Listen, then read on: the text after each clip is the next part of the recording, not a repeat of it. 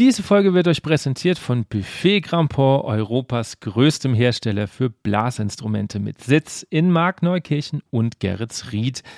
Viele der Instrumente werden dort gebaut und wer auf der Suche nach einem neuen Blasinstrument ist, sollte auf jeden Fall einen Blick in den Showroom nach Gerrits Ried werfen. Dort stehen über 300 Instrumente zum Testen bereit. Von der Klarinette bis hin zur Tuba ist dort alles vorhanden, was das Musikerherz begehrt und deshalb lohnt sich auf jeden Fall ein Besuch. Ihr könnt telefonisch oder via E-Mail einen Termin ausmachen und das Team vor Ort kümmert sich mit vollem Einsatz und großartigem Fachwissen um seine Besucher. Wir sind on air in 3, 2,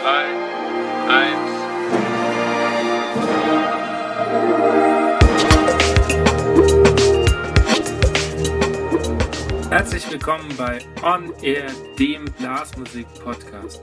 Mein Name ist Andi Schreck und ich treffe mich mit Dirigenten, Komponisten, Musikern und Querdenkern aus der Welt der Blasmusik. Wir sprechen über Ansichten, neue Ideen, das Leben und natürlich Musik. Mein heutiger Gast gehört zu einem der Top-Ensembles der Bläser-Szene und hat damit schon die ganze Welt bereist. Wenn er nicht hüpfend, springend, reitend, singend oder spielend auf der Bühne steht, fotografiert er, surft, fährt Mountainbike, boxt oder legt sich mal gerne als Wim Hof Instructor ins Eisbad.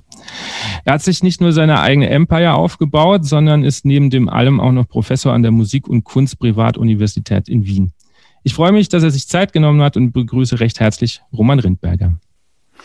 Hallo Andi, freut mich sehr, dass ich heute bei dir sein darf. Schön, dass du dir Zeit genommen hast. Kommen wir gleich zur ersten Frage. Welches Stück war das letzte, was du dir jetzt vor dem Interview bewusst angehört hast? Uh, angehört ist eine gute Frage. Was habe ich mir bewusst angehört? Ähm, ich habe gestern Bach-Kantaten gehört mit meinen Kindern, weil die bringe ich immer zu Bett mit äh, irgendeiner Form von eigentlich meistens klassischer Musik. Und ähm, das ist ganz interessant, weil die das total lieben. Sie sagen zwar immer mhm. Schlafmusik dazu, aber hören sich eigentlich von Mozart bis Beethoven, Bach, äh, auch mitunter äh, Richard Strauss, alles Mögliche an, ohne da irgendwie das komisch zu finden. Ja. Und das war jetzt bewusst wahrscheinlich das Letzte, was wir gestern gehört haben. Äh, okay. Äh, auch auf expliziten Wunsch meines jüngeren, kleineren, weil der will immer irgendwas mit Trompeten hören. Darf ich fragen, wie alt Sie sind, die Kinder? Äh, fünf und sieben. Okay, das ist total lustig, weil also meine ist jetzt 14 Monate und ich mache mhm. das genauso. Also ich bringe die auch immer gerne mit klassischer Musik äh, ins Bett mhm. und gerade am Anfang hat sich da so rauskristallisiert, ähm, äh, also Mozart fand sie gar nicht so cool. Mhm. Dafür aber lange Zeit Maler irgendwie und das war total faszinierend, weil die war so vier, vier, fünf Monate und hat dann auch mal locker 20 Minuten zugehört, lag einfach nur im Bett und hat gehört und ist dann mit Ende des Satzes einfach eingeschlafen. Total spannend.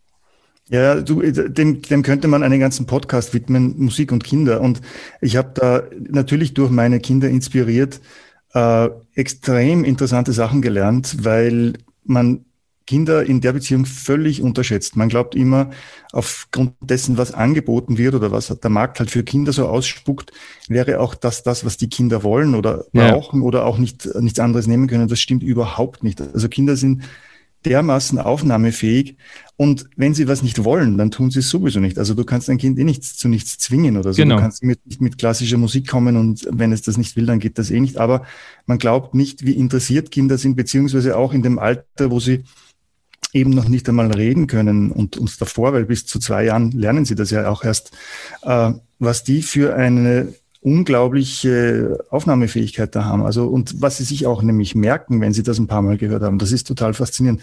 Und da kommt man gleich in die Gehirnforschung rein und was das alles mit den Gehirnen macht und mit der Entwicklung, das ist total cool. Und das ist ein Thema, da, wie gesagt, da könnte man stundenlang drüber reden, weil das ist extrem lässig. Okay, also ich merke mir das und dann machen wir nochmal eine extra Folge nur für ja, ja, Musik und, und Kinder. Gibt es ganz coole Sachen, ja. Machen wir sehr gerne. Ähm, wie hat es bei dir mit der Musik angefangen? Wenn wir schon bei Kindern sind, du warst ja, glaube ich, relativ jung. Ich glaube, sechs habe ich gelesen. Mhm, genau, ich war relativ jung. Ich habe das erste, was ich bekommen habe, war eine kleine Trommel, die habe ich überall hin herumgeschleppt. Das war immer ganz lustig. Da gibt es noch ein, zwei Fotos davon, sonst hätte ich es wahrscheinlich selber schon längst vergessen gehabt. Ähm, dann habe ich eben Blockflöte auch gespielt eine Weile und habe dann ich habe die Geschichte mal in irgendeinem Interview, glaube ich, erzählt, äh, mit meinem Bruder zusammen einen Trompetenkasten entdeckt. Äh, den haben wir aufgemacht und einer hat die Trompete geschnappt, der andere das Mundstück und wir konnten uns nicht einigen, wer was kriegt. Und am Ende des Tages hat dann mein Bruder eben angeboten bekommen, dass er Trompete lernen darf. Der war zwei Jahre älter wie ich oder ist zwei Jahre älter als ich. Und ich durfte nicht und das hat mich natürlich total gekränkt und genervt. Ich war damals halt gerade mal sechs oder so und habe dann dazu gesehen, wenn der von meinem Vater Unterricht bekommen hat, weil mein Vater ist auch Trompeter und habe da geheim dann sozusagen geübt, bis ich das halt konnte, was mein Bruder hätte können sollen. und dann habe ich das meinem Vater vorgespielt und da, ab diesem Tag an durfte ich dann spielen und bin auch bei der Trompete geblieben. Und natürlich inspiriert durch meinen Vater, weil der halt auch spielt und so. Mein Bruder ist mittlerweile auf der Tuba gelandet und ich habe noch ah. einen Bruder, der ist Hornist. Aber für mich hat das halt gut gepasst und ich habe dann auch eigentlich recht viel Spaß gehabt als Kind, weil ich auch viel mit meinem Vater gespielt habe und auch wir haben sehr viel Volksmusik zusammen gemacht und so. Und dann auch mit meinen Brüdern zusammen Ensemble gespielt im Quartett. Das war eigentlich recht, äh, ja, recht cool. Okay. Wann kam für dich die Entscheidung, dass du gesagt hast, das will ich beruflich machen? Das ist ganz interessant, weil ich habe eigentlich das immer gemacht, ohne mir groß Gedanken drüber zu machen, was das später mal bedeuten könnte. Also das war das, so dieser explizite Berufswunsch hat als Kind eigentlich überhaupt nicht existiert. Ich habe dann aber während der Schulzeit immer wieder so Ferialjobs gemacht, einfach um auch Geld zu verdienen und äh, habe hab wirklich alles gemacht. Ich habe Post ausgetragen, ich habe Würste verpackt, äh, so, so Grillzeug halt im Sommer. Und ich habe schon schnell gemerkt, äh, was Spaß macht und was nicht so Spaß macht und wofür es Geld gibt und vor allem wie viel es Geld dafür auch gibt, muss man ganz ehrlich sagen. Und mir war dann blitzartig klar, hey, ich wäre ja blöd, wenn ich nicht mit der Trompete mein Geld verdienen würde, weil erstens macht das total Spaß. Es ist viel besser bezahlt als alles andere, was ich so gemacht habe, um halt irgendwie meine Finanzen so ein bisschen aufzubessern. Und dann hat sich das eigentlich relativ äh, logisch daraus ergeben, dass ich dann auch anfange zu studieren. Mein Vater hat das sowieso unterstützt und ich habe auch durch ihn und durch dieses Netzwerk, in dem man da automatisch drinnen ist, auch in relativ jungen Jahren schon äh, coole Sachen gespielt, was damals gar nicht so äh, einfach war, eben auch in einem richtigen Symphonieorchester mitzuspielen und eben auch auf so Jugendkursen wirklich Orchester zu spielen. Das hat mir immer wahnsinnig Spaß gemacht und es war eigentlich relativ klar, dass ich das machen möchte auch wenn mich die Musik als solches, die, die, die klassische Musik gar nicht so interessiert hat jetzt, äh, das kam dann eigentlich viel später erst und war dann auch aber viel später extrem intensiv. Also vor allem, als ich dann in der Oper selber gespielt habe auch und in diversen Orchestern halt äh, war als Stipendiat oder eben auch festangestellt, da ist diese Liebe zur klassischen Musik eigentlich erst so richtig, richtig stark geworden. Welche Musik hat dich am meisten dann geprägt vorher? Ganz unterschiedlich. Ich habe eigentlich alles gehört, was so daherkam. Wir hatten zu Hause jetzt nicht so wahnsinnig viel Musik. Es gab halt natürlich den Radio. Mein Vater hatte ein paar Platten. Das war jetzt aber auch nicht so überbordend. Da gab es natürlich Walter Scholz, klar. Und da gab es äh, ein paar klassische Sachen. Ähm, viel auch so Unterhaltungsmusik. Mein Vater hat in, in, einer Band auch gespielt und, und die haben eigentlich sehr gut gespielt und auch ganz coole Sachen gespielt, aber das könnte ich jetzt gar nicht einordnen, was das war. Das war irgendwie so alles und nichts. Ich habe so ein bisschen äh, recherchiert und äh, in einem Interview hast du mal gesagt, dass es auch vorm Studium oder dann während dem Studium schwere Zeiten für dich gab, so Ansatzprobleme. Ähm, was, was muss man sich darunter vorstellen, Ansatzprobleme? Das ist ja ein weites Feld.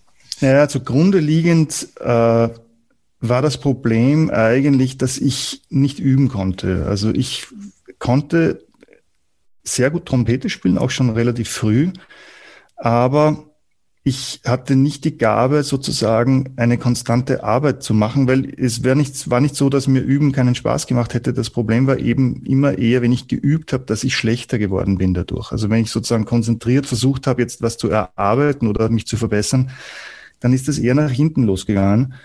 Und das war natürlich relativ demotivierend auf die Dauer. Dann habe ich eben so die Strategie gefahren, ich spiele so wenig wie möglich, aber wenn ich spielen muss, dann geht's halt meistens auch. Und so war es auch. Das ging relativ lange recht gut eigentlich. Ich habe auch bei diversen Wettbewerben dann auch immer wieder mal gewonnen und so.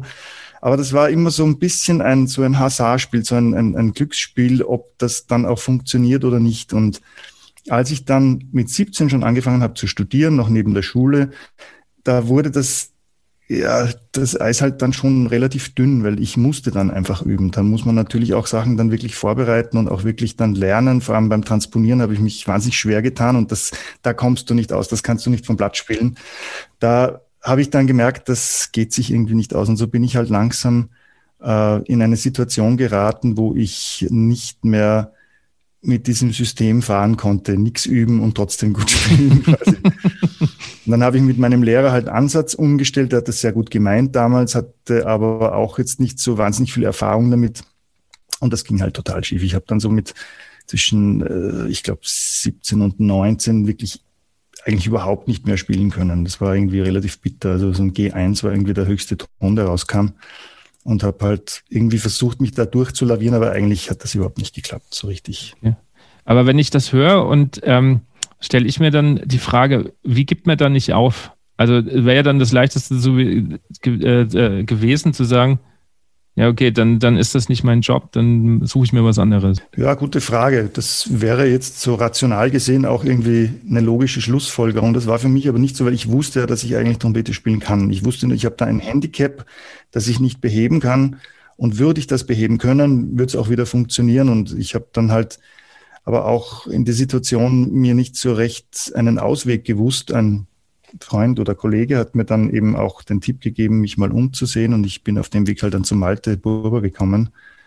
Ähm, bin da erstmal jede Woche hingefahren, ein, ein Dreivierteljahr lang von Salzburg aus und ähm, habe dann angefangen zu studieren dort in Mainz bei ihm. Und das war für mich als Trompeter auf jeden Fall die Rettung, weil der hat, es hat zwar lang gedauert, also ich habe sicher zwei Jahre gebraucht, bis ich wieder irgendwie die Füße am Boden hatte, aber dann nach drei Jahren habe ich wieder so gut gespielt wie zuvor und dann bin ich zurück nach Salzburg und habe beim Hans Gansch dann ähm, quasi mein Studium fortgesetzt, äh, das ich vorher quasi unterbrochen hatte. Und ich muss dazu sagen, der Hans Gansch war aber auch nicht der Lehrer, der mit mir das Ansatz umgestellt hat, weil da war, gab es eben einen Wechsel, das war noch sein Vorgänger und der Hans ist dann nachher gekommen, damit es da keine Missverständnisse gibt. Zwei Jahre Ansatz umstellen, was macht das auch vielleicht ähm, psychisch mit einem? ja, gute Frage. Ja, im Nachhinein betrachtet hätte ich es mir wahrscheinlich auch ein bisschen leichter machen können. Äh, ich habe dem Malte sehr vertraut und er hat auch das Richtige gemacht mit mir. Ähm, das hat schon sehr lang gedauert, vor allem nach dieser langen Zeit davor schon, wo es nicht wirklich gut gelaufen ist. Also ich würde es in der Form vielleicht jetzt so nicht mehr machen. Da hätte es schon auch andere Wege gegeben.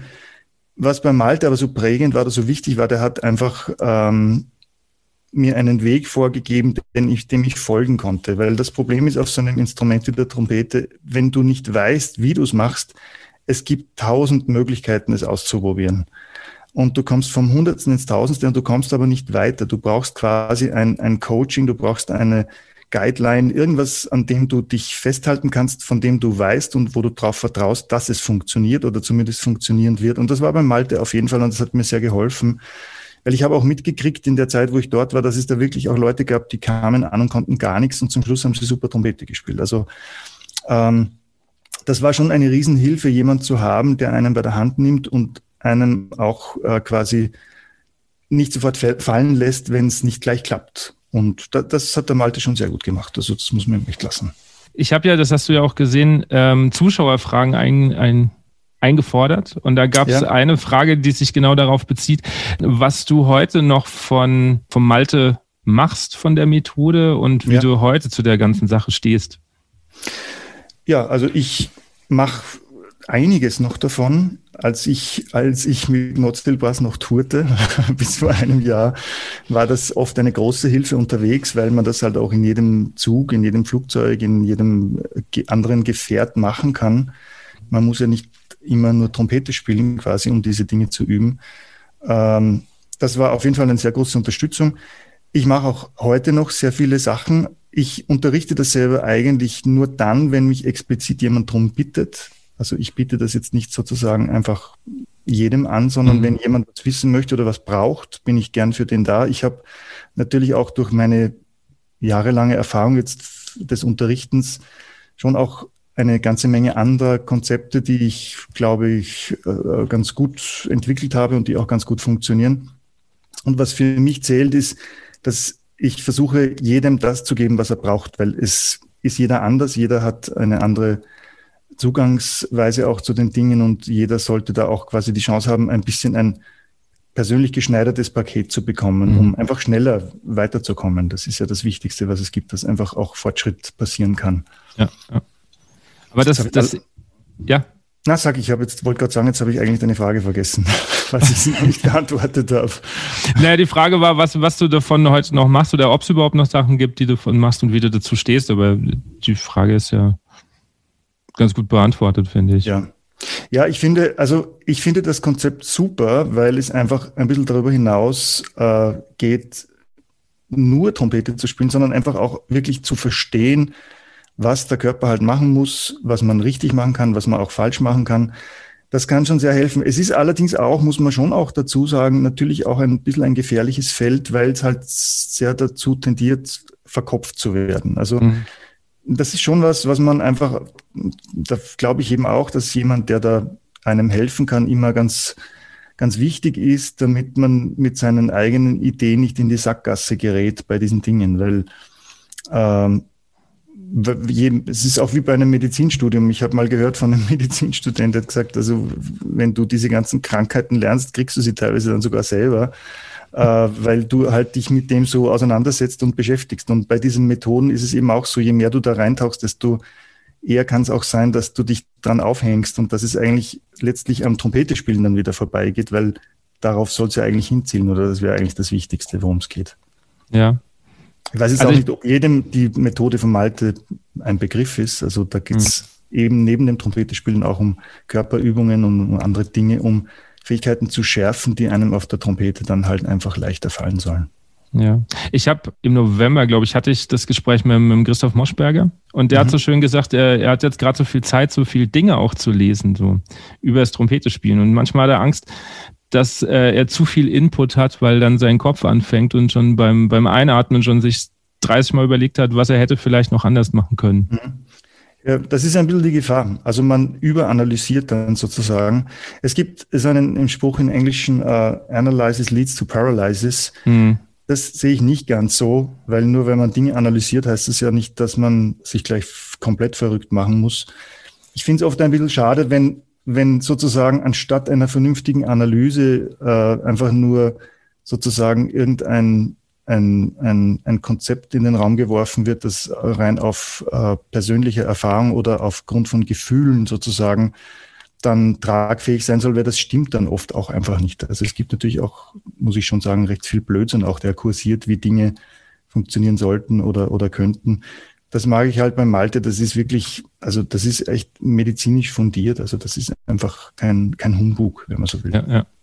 Was würdest du jetzt jemandem sagen, der, der gerade zuhört und sagt, ja, das kenne ich, ich bin eigentlich nur noch am Analysieren und, und drehe mich im Kreis und kommt da eigentlich gar nicht mehr raus, weil ich eigentlich bei jedem was, äh, bei jeder Sache, die ich gerade tue, irgendwie im Kopf habe, ah, vielleicht ist das gerade nicht und das fühlt sich und eigentlich sollte. Ja. Ich kriege oft äh, Nachrichten von Leuten äh, geschickt, die auch auch wegen der Wim Hof Methode, über die werden wir heute sicher auch noch kurz mhm. reden, ja. äh, fragen, äh, was bringt denn das fürs Trompete spielen oder widerspricht sich das nicht total von der Atmung her und so? Und ich kann immer nur sagen, nein, überhaupt nicht, weil das eine ist Wim Hof und das andere ist Trompete spielen und, und es heißt ja nicht, dass ich nicht äh, sozusagen Dinge auch mal anders machen oder probieren kann, um vielleicht auch äh, sozusagen so diesen Missing Link zu finden, der einem da in so einer Situation einfach oft fehlt, dass mhm. ein eine Sache, die man probiert, nicht gelingt. Das sind oft Kleinigkeiten, die sozusagen, wo man am, am Holzweg ist und es braucht nur einen kleinen Kick oder einen kleinen Stoß und dann ist man schon richtig. Und was ich jemand raten würde, dem es so geht, ist, hol dir Hilfe, mach's nicht alleine, weil ich habe ganz viel Zeit in meinem Leben auch vertan, muss ich ganz ehrlich sagen, einfach Dinge immer alleine zu tun oder zu probieren oder zu lernen. Ich hätte mir wahnsinnig viel Zeit gespart, wenn ich einfach mir Hilfe geholt hätte. Natürlich kostet das auch oft ein bisschen Geld, aber in Wahrheit spart man sich so viel Umweg, weil es einfach auch ja, vermessen ist zu glauben, man kommt auf alles selber drauf. Das ist einfach nicht nötig, schlicht und ergreifend. Warum hast du es alleine probiert? Weil ich halt äh, kein besonders guter, äh, wie soll ich denn sagen, Netzwerker war, auch früher. Ich, für mich war das irgendwie so mein eigener Anspruch, das kann ich selber. das ist halt auch so, wie man in den Baumarkt geht, sich die Sachen kauft und aber vielleicht gar nicht so das Geschick hat dafür und dann irgendwas zusammenzimmert und sich nachher dann nur ärgert. Es gibt auch Leute, die wahnsinnig geschickt sind bei diesen Dingen. Also Heutzutage ist es eh einfacher schon. Du gehst ins Internet, kannst dir teilweise sehr guten Rat holen, du kannst dir aber auch blöderweise auch sehr schlechten Rat holen. Also deswegen, ich finde immer, wenn man jemand kennt, der sozusagen halt auch, und gerade beim Trompete gibt es ja viele Leute, die was drauf haben und die was können. Wenn man da jemand fragt um Hilfe, ist man meistens nicht so schlecht beraten. Aber was ich vorhin noch sagen wollte, das ehrt dich ja, dass du sagst, du willst deinen äh, Schülern, Studenten ähm, eine Methode geben, die individualisiert auf den jeweiligen passt. Also es gibt ja genug Lehrer, das habe ich im Studium auch immer wieder äh, gemerkt und auch gesehen bei anderen, die halt ihre Sache haben und das muss irgendwie so funktionieren. Und mhm. wenn man da nicht reinpasst, dann ist am besten Musikstudium nichts für einen. Ja, das, ich, ich verstehe das auch aus der Lehrerseite, weil es sozusagen dieses eigene Umfeld so ein bisschen schützt. Mhm. Äh, man muss da nicht dauernd herum argumentieren, weil es gibt sozusagen die Gesetzestafeln und da steht alles drauf. An denen braucht man dann auch nicht herumrütteln. In der Praxis schaut es aber dann doch auch oft anders aus, weil die Leute sind halt recht unterschiedlich. Es gibt Leute, die setzen sich hin, sind super konsequent und ziehen Dinge durch. Denen fehlt vielleicht manchmal so ein bisschen das kreative Teil, um dann zum, zum, zum Ziel zu kommen. Dann gibt es andere Leute, die sind total chaotisch, aber super kreativ, aber schaffen es halt nicht, sich einfach mal eine Stunde hinzusetzen und strukturiert etwas auszuprobieren, was sie halt einfach durch ihr normales Chaos irgendwie nicht hinkriegen. Also das meine ich mit persönlichen äh, äh, Konzepten. Man muss jedem sozusagen auch die Chance geben, Dinge aufnehmen zu können. Einfach, weil dieselben Worte und Worte finde ich sowieso generell schwierig in Vermittlungsdingen, weil äh, jeder versteht auch gern schnell mal was anderes. Also ja, ja. das ist einfach bei diesen Dingen schwierig. Erfahrung, also finde ich extrem wichtig, wenn du eine Erfahrung gemacht hast, wie etwas richtig funktioniert, das kann dir niemand mehr nehmen. Und du erklärst es vielleicht völlig anders wie der Nächste, aber die Erfahrung spricht sozusagen für das Gelingen. Und das finde ich eigentlich das Wichtigste beim Unterrichten auch, dass Leute Erfahrungen machen, die ihnen weiterhelfen, weil dann können sie wachsen. Du hast selber vorhin gesagt, du bist nach Malte Burber dann zu, zu Hans Gansch. Wie unterscheiden sich jetzt die beiden Lehrertypen voneinander? Ja, wie Tag und Nacht natürlich. ich war auch vorher schon beim äh, Klaus Schuberg noch. Mhm. Na, warte mal, ja, privat und danach vom Hans nochmal, habe ich nochmal ein Studium auch beim Klaus gemacht. Das ist mir auch ganz wichtig, den Klaus da zu erwähnen, weil der auch nochmal komplett anders ist. Mhm. Ähm, und ich hatte dieses Riesenglück, muss ich ganz ehrlich sagen, dass ich unterschiedliche Lehrer, äh, also Lehrer hatte, die unterschiedlicher nicht hätten sein können. Der Malte ist ein wahnsinniger Konzeptionist, er hat ein ganz, eine ganz klare Struktur, eine ganz, ein, auch ein ganz klares Dogma mit seinen Dingen. Äh, der Hans ist ein extremer Musiker, der damals auf jeden Fall, als ich bei ihm studiert habe, eigentlich überhaupt noch keine pädagogische Art von Konzeption hatte oder so. Der Klaus ist ein, auch ein unheimlicher Musiker, der wahnsinnig äh, über eine mentale Ebene einen abholt. Also jeder hatte da was, was ihn extrem ausgezeichnet hat. Und für mich war das Coole, dass ich quasi von allen diesen Ebenen wirklich das Beste bekommen habe, was natürlich sehr geholfen hat. Oft sind es auch sehr widersprüchliche Sachen dann gewesen, die mir natürlich auch viel äh, Kopfzerbrechen gemacht haben. Aber in Summe muss ich sagen, war das natürlich ein, eine, eine tolle Erfahrung. Hast du so ein Beispiel für irgendwas Widersprüchliches, das dich aber letztendlich doch irgendwie weitergebracht hat? Äh, oh, da müsste ich jetzt nachdenken, was mir da einfällt. Es ist das Trompetespielen an sich widersprüchlich, äh, weil wenn du jetzt zum Beispiel laut und hoch spielen willst, dann ist in Wahrheit irgendwo ein wahnsinniger, eine wahnsinnige Basis dafür, dass du loslassen kannst. Ja, wenn du dich sozusagen verkrampfst, wenn du fest wirst oder wenn du glaubst, du musst jetzt mit aller Kraft oder aller Gewalt etwas tun, dann wirst du hundertprozentig scheitern. Und das an sich ist schon ein großer Widerspruch. Und jeder erklärt sozusagen diese Art und Weise, Dinge zu tun, auf eine komplett andere Weise. Der eine sagt, du musst loslassen, der andere sagt, du musst Gas geben.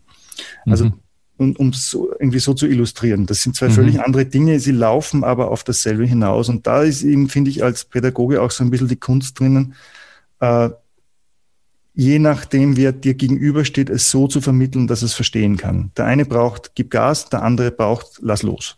Mhm. Damit es okay. umsetzen kann. Ja. Ähm, ich habe gelesen, du warst ja dann auch in Berlin und in, in München. Mhm. Ähm, wobei in München warst du nicht so lange, habe ich gelesen. Nee, in München war ich nur ein Jahr in der, in der, in der Staatsoper. Das war äh, ein Wahnsinn, weil es, es ist ein extrem tolles Opernhaus. Also ich war auch vorher schon in Zürich in der, in der Oper, hatte da ein Stipendium. Das ist auch also absolut on top. Also sicher eins der besten Opernhäuser der Welt und München natürlich auch. Das war einfach, äh, musikalisch war das wirklich unglaublich, was da für Leute gesungen haben und, äh, und auch dirigiert haben. Das war wirklich ein Wahnsinn, wirklich extrem cool. Bin allerdings auch von Berlin gekommen, von der Akademie, von den Berliner Philharmonikern. Und ich hatte da ein paar Jahre, wo ich wirklich so äh, das Beste vom Besten irgendwie in der Ausbildung auch hatte. Das war auch ein Riesenglück. Ähm, und das habe ich sehr genossen, muss ich sagen. Auch wenn ich dann von München weggegangen bin, ich hatte dann bin dann wieder zurück nach Berlin und habe dann kurz darauf in Wiesbaden die Solotrompete gekriegt und war dann da auch eben ein paar Jahre. Was waren die Herausforderungen gerade in Wiesbaden, so als Solotrompeter in so einem Haus? Du warst ja dann da auch längere Zeit. Ja, also ich fand Wiesbaden eigentlich eine, eine extrem coole Mischung aus dem Jobprofil. Ich hatte in München eben, das München war schon brutal, ich war ein totales Greenhorn und wir haben da, glaube ich, in meinem ersten Dreivierteljahr habe ich, glaube ich, 70 verschiedene Opern gespielt und die Hälfte davon ohne Probe. Okay. Und in so einem Haus ist halt, da kommt jede Oper zwei, dreimal, wenn sie so im Repertoire ist und das wird einfach nicht geprobt und ich hatte auch schon, muss ich echt sagen, Defizite. Ich hatte beim Transponieren immer noch irgendwie gekämpft teilweise und war auch teilweise einfach ein bisschen überfordert ähm, von der Situation, weil halt, das ist halt absolute Oberklasse gewesen.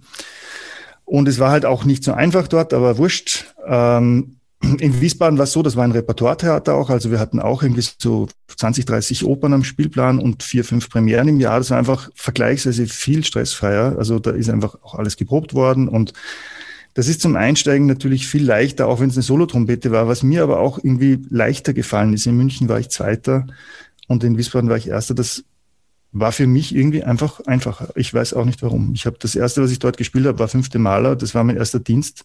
Und da war auch schnell klar, äh, wenn ich das jetzt gut spiele, dann wird das passen. Wenn ich es jetzt versiege, dann ist das auch erledigt quasi. Und das, das lief, lief aber immer alles sehr gut dort. Ich habe das eigentlich sehr gern gehabt. Das ist ein, ein super Opernhaus. Wir hatten auch eben, du kennst es eh, ein super Konzerthaus dort. Das war eine sehr schöne Zeit. Warum bist du dann 2004 zum Notzelbras?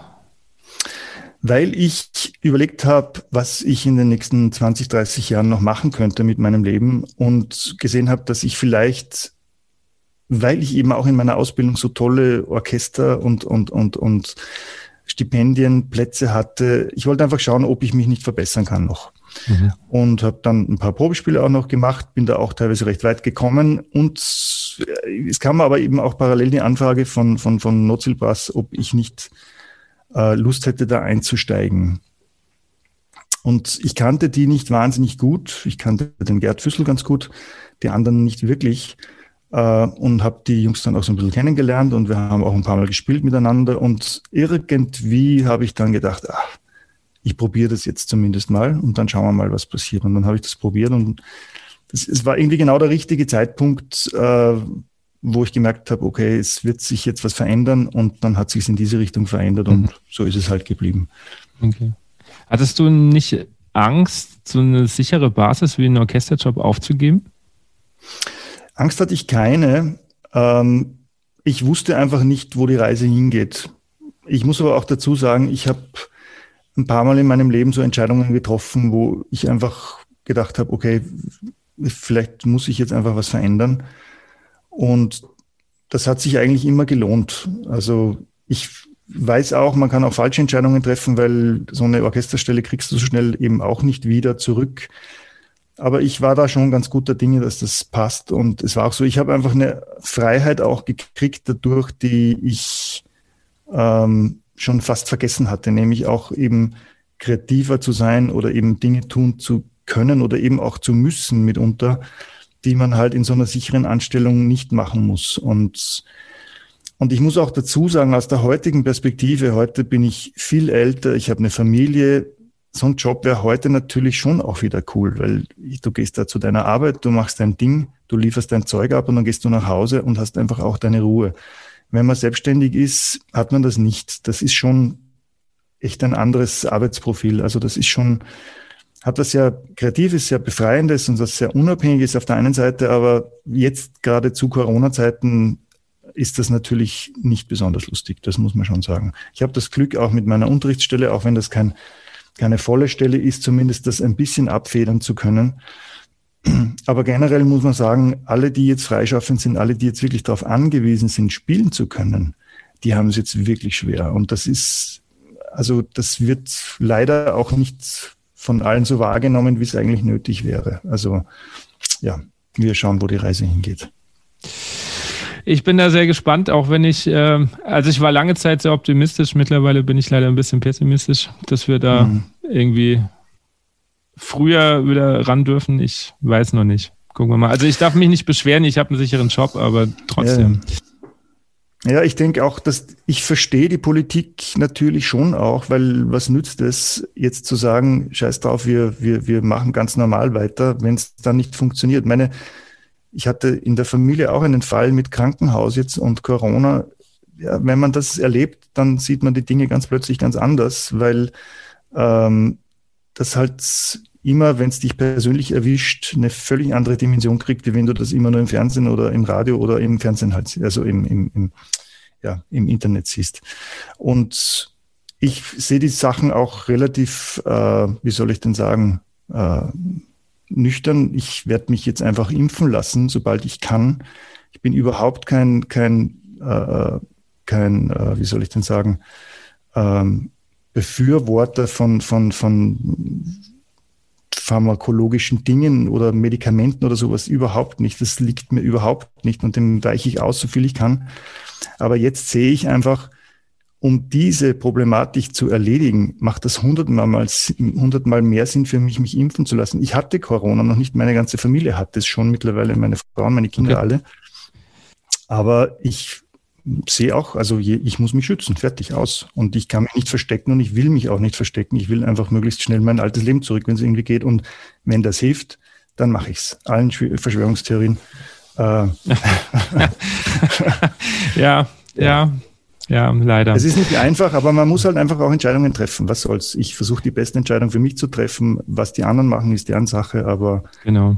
Ja. so kann ich es für mich am besten halten. Ja. Also ich, ich bin da ganz bei dir und ähm, ja, ich, ich verstehe wahrscheinlich auch nicht alles, was da politisch läuft, aber ich möchte auch die Entscheidung nicht, nicht fällen müssen. Ja, das, auch, ist, das, das muss man ja auch immer wieder. Ja, ja, ja, das ist sicher nicht einfach. Ja, was ich nur schade finde, ist, also in Deutschland ist es so, in Österreich weiß ich es nicht wirklich, ähm, dass halt tatsächlich die, die, die Freischaffenden und, und Selbstständigen und Künstler natürlich, ja, da ist nicht viel mit Aufmerksamkeit. Also das ist ja. äh, sehr schwierig. Also selbst wenn äh, im Fernsehen Till Bronner spricht, der dann doch irgendwie eigentlich was zu sagen hätte, wird es nicht verstanden. Und das, das fände ich dann schon sehr traurig eigentlich. Ja, es ist wie bei allen Kulturgütern halt so, man ist immer recht froh, wenn sie zur Verfügung stehen. Mhm. Aber wenn es darum geht, was dafür zu tun, ist es halt was anderes. Aber das, da muss ich aber auch unserer Gesellschaft einen ganz großen Vorwurf machen, der schon viel früher ansetzt, gerade was Kultur betrifft, gerade was Kreativität betrifft. Diese Gratiskultur, die in den letzten Jahren durchs Netz gezogen ist, dass man sich sozusagen alles frei Verfügbare holen kann, mhm. nichts dafür zahlen muss, das auch nicht mehr schätzen lernt das ist schon auch ein Grund dafür, dass jetzt diese Dinge, die es ja noch immer im Überfluss gibt, mach den Computer auf, du kannst dir Konzerte anschauen, du kannst dir alles anhören, das, das ist alles voll. Aber was die Leute vergessen, dass die Unmittelbarkeit von, von Musik oder auch von Kunst oder auch von Schauspiel, wurscht, was das ist, eigentlich die eigentliche Essenz ist und nicht nur das Konsumieren sozusagen. Und da ist ganz viel falsch gelaufen. Also ich glaube, die Leute müssten sich wieder besinnen darauf, dass dieser Wert denn diese Dinge haben, die wir machen, einfach auch was kostet. Und jetzt werden die, die es machen, noch zusätzlich im Stich gelassen, weil sie eben auch nicht mehr unterstützt werden. Das ist schon also eine Richtung, die schwer hinter, zu, zu hinterfragen ist irgendwie. Also das, das macht mir schon Sorgen. Ich hoffe, dass das vielleicht auch ein bisschen was ändert. Ob es so sein wird, wissen wir jetzt noch nicht. Ja, also ich tue mir das schwer. Also ich führe immer mal wieder auch gerade in der Schule, gerade zur Diskussion dann auch mit den älteren Schülern, um denen auch mal klarzumachen, was da eigentlich dahinter steckt und, und was ein Künstler unterm Strich verdient, zum Beispiel wenn äh, allein von Spotify oder so. Und mhm. dann erschrecken sie meistens, dass das ja gar nicht so viel ist. Ähm, ändert aber meistens halt doch nichts, weil es halt da ist. Weil äh, sie haben ihr, ihr Abo, dann wird halt durchgehört. Und da wird nicht, äh, kommt keiner auf die Idee und sagt, ja, dann höre ich es halt nicht mehr. Kann ich auch irgendwo verstehen, aber es ist halt schwierig, da wieder so, so einen Rückwärtsgang reinzulegen. Ja, wir haben uns da über die, über, ähm, über diese Art von, von Marktpolitik natürlich selber ein Loch gegraben, weil mhm. jeder will diese Service, jeder will diesen Service haben, möglichst billig oder wenn es geht gratis. Aber irgendwann läuft sich das natürlich tot. Wenn es jetzt nach der Corona-Zeit keine Veranstalter mehr gibt, weil die durch das Tragen des Risikos und einfach durch diesen Permanentausfall einfach nicht mehr können, werden die Musiker nicht mehr auftreten können oder nicht mehr so leicht. Also es wird da ein ganzes, äh, ja, da wird ein ganzes Geschoss wird einfach weggerissen und alles, was da drüber ist, und das sind wir Musiker oder Künstler, das hat einfach dann auch keine, ähm, keine Basis mehr, sozusagen weiter zu arbeiten oder darauf weiter zu leben. Und das ist, wie gesagt, auch im Netz ein Riesenproblem. Es ist eh schon besser geworden, auch diese ganzen Bezahlsender, jetzt Netflix oder Amazon Prime, oder auch wenn ich diese Firmen alle nicht mag, immerhin wird da jetzt trotzdem zumindest ein gewisser Beitrag geleistet, was schon besser ist, als sich jetzt alles sozusagen gratis runterzuladen. Das hat sich eh schon wieder beruhigt, ja. Ja. Habt ihr mal als, als Gruppe an sich äh, gesprochen, wie so die Zukunft aussehen könnte, wenn es nicht mehr so viel Veranstalter gäbe? Nee, wir haben uns schon im Herbst äh, hin und wieder mal besprochen. Ähm, wir werden uns morgen kurz mal treffen online. Ähm, nein, haben wir nicht. Es ist auch nicht abzusehen. Es, wir werden sehen, wie es weitergeht. Wir haben immer noch sehr viele Konzerte, die wir jetzt quasi vor uns herschieben, die wir aber mhm. immer wieder absagen oder, oder weiterschieben müssen. Es ist eine Frage, wie lang sich das sozusagen noch ausgeht. Ähm, es ist auch für die Band nicht einfach, sozusagen nicht spielen zu können, weil jeder braucht irgendwie auch eine Basis, auch eine Beschäftigung, irgendwie auch Geld letztlich. Und ich hoffe, dass das nicht mehr allzu lange geht, weil sonst zerfleddert das halt auch irgendwie alles. Ja. Wir werden sehen. Also ich bin schon noch guter Dinge, dass wir das überleben werden. Aber keine Ahnung. Ich hoffe. Wir, wir ich, ich, ich, hoffe ich, es sehr. Ich, hoffe auch. ähm, gehen wir noch mal ein bisschen zeitlich zurück. Was waren die Herausforderungen für dich, gerade als du beim National Brass angefangen hast? Ähm, also erstmal war es ein wahnsinniger Spaß für mich, weil ich bin sehr viel rumgekommen. Ich habe mich mit dem jetzt was zu spielen war nicht, glaube ich, nicht sonderlich schwer getan irgendwie und äh, es war halt ein völlig anderes Leben. Das hat mir schon Spaß gemacht. Es hat mir wahnsinnig Spaß gemacht, in Wien zu leben. Das war auch so eine ganz große Motivation, das überhaupt zu tun, dass ich einfach zurück nach Österreich kommen kann was mir jahrelang überhaupt kein Thema war, das war mir völlig wurscht. Nur zu diesem Zeitpunkt habe ich irgendwie gemerkt, äh, keine Ahnung, bleibe ich jetzt in Deutschland? Da war ich schon fast zehn Jahre insgesamt oder will ich auch vielleicht wieder, wieder mal zurück nach Österreich? Also das hat mir sehr viel Spaß gemacht. Äh, Herausforderungen sind nach wie vor diese, diese Reisen, also alles, was mit Reisen zu tun hat, ist halt schon zehrend. Das geht echt auf die Substanz. Also wenn du wir, haben immer so vier bis fünf Tage Tour und dann wieder ein paar Tage zu Hause und dann wieder Tour. Das ist schon vom Rhythmus her hart für einen selber, für die Familie auch zu Hause. Also das laugt schon aus. Das würde ich jetzt einmal unterm Strich sagen, ist eigentlich die größte Herausforderung, dass man das aushält, schlicht und ergreifend. Ja, okay. Ähm, wenn ich an die erste Notzelbras DVD zurückdenke, Seven, ähm, hat äh, Thomas Ganzstich folgendermaßen, also sinngemäß angekündigt, dass du quasi gestern den Anruf bekamst und die Noten innerhalb von einem Tag auswendig gelernt hast. Wie lernt man sowas auswendig? Das ist ja schon auch unglaublich schwer. Oder bist du echt so jemand, der das ziemlich fix macht? Nee, gar nicht. Ich bin jetzt nicht der Schnellste. Ganz und gar nicht. Ähm, ich glaube, da habe ich mich auch relativ früh schon drum gekümmert, auch schon davor, wie, also ich glaube, es ist wichtig zu wissen, wie man selber lernt, also wie man selber mhm. sich einfach sozusagen Inhalte drauf schafft.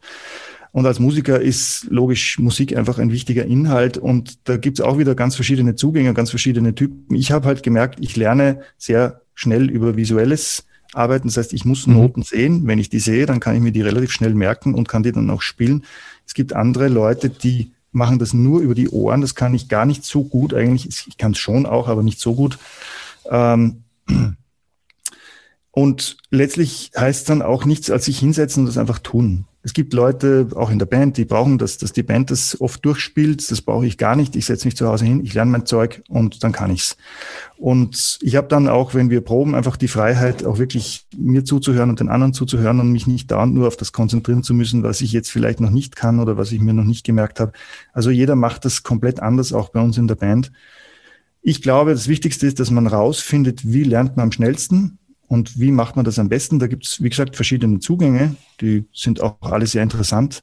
Und wenn man das gecheckt hat für sich selber, dann ist das eigentlich kein Ding mehr. Meine Erfahrung ist mit Studenten, wenn man etwas nie tut, das heißt, wenn ich nie auswendig spiele, dann wäre es auch ein Wunder, wenn ich das besonders gut könnte. Das heißt, ich kann jetzt nicht hergehen und bei der Bachelor- oder Masterprüfung dann, wenn ich auf die Bühne gehe, äh, womöglich zum ersten Mal ein Stück auswendig vorspielen, weil ich es dann eben muss und mich wundern, dass ich da vielleicht dran scheitere oder dass mich das total viel Nerven kostet. Wenn ich hergehe und sage, okay, einmal die Woche nehme ich mir, und wenn es nur ein kurzes Ding ist und lerne das einfach auswendig, einfach als Übung, als einfach Herausforderung, dann wird das ein völlig alltägliches Phänomen und es ist einem irgendwann völlig wurscht. Aber das ist eben, wie gesagt, das braucht eine Struktur oder ein Konzept dahinter oder einfach so eine Überlegung. Es gibt Leute, die tun sich generell leicht, es gibt Leute, die tun sich schwer. Wenn man sich schwer tut, muss man sich halt auch ein bisschen mehr drum kümmern. Ja. Okay. Ähm, du bist ja auch in der, in der, in der Blaskapelle äh, groß geworden. Was nimmst du aus der Zeit vielleicht für dein heutiges Trompeterleben noch so mit? Ah, ja, die Blasmusik, das war ganz lustig. Wir haben einfach gespielt und man musste da nicht wahnsinnig viel nachdenken, was man gespielt hat, auch nicht wie man gespielt hat. Das war halt auch so ein kollektives, gemeinsames Tun. Das war schön. Also es hat mich sehr geprägt in meiner Kindheit. Ich, als ich ganz klein war, ich habe es nicht erwarten können, dass ich endlich bei der Blasmusik mitspielen darf. Eins meiner größten Probleme war, dass ich, wenn die Blasmusikkapelle marschiert ist, mhm. ähm, dass ich einfach nicht mitgekommen bin. Ich konnte nicht so große Schritte machen, um mit der Blasmusik mitzumarschieren. Ich war da halt schon glaube ich, ich glaube mit neun oder so bin ich da schon mit mit denen und das war für mich einfach ein, ein Riesenspaß natürlich, einfach auch diese Lautstärke und sozusagen einfach auch dieses gemeinsam Spielen mit anderen. Das ist auch was, wo ich alle immer wahnsinnig motivieren möchte dazu, gemeinsam zu spielen, weil wir sind alle so, ja, in unserem, in unserer kleinen Welt. Jeder sieht nur sich, jeder sieht einfach nicht das große Ganze. Und wenn man gemeinsam spielt, ist automatisch ein großes Ganzes da und es ist auch eine andere Art von Musizieren, es ist eine andere Art von Kommunizieren. Also ich finde, Musiker sollten mehr zusammenspielen als alleine üben. Ich, ich versuche auch meinen Studenten immer zu sagen, dass sie gemeinsam üben sollen, zu zweit, dann kann man sich abwechseln, man spart sich eigentlich in Wahrheit Zeit, weil man hat immer wieder Pause und Pausen sind genauso wichtig wie das Spielen halt und es ist einfach besser. Gemeinsam Dinge zu tun ist einfach besser als alleine. Warum glaubst du, wird es nicht so gemacht? Ja, weil es halt auch nicht so einfach ist. Man muss sich organisieren, man braucht Noten, zuerst einmal meistens auch. Ähm, ich finde, die Blasmusiken haben in den letzten Jahrzehnten da wahnsinnig viel äh, Fortschritt gemacht. Es gibt ja nicht nur die großen Kapellen, es gibt dann meistens auch noch kleinere Gruppierungen in der Kapelle. Es wird dafür gesorgt, dass die Leute auch ausgebildet werden. Das finde ich natürlich total super, dass die Leute einfach auch was können.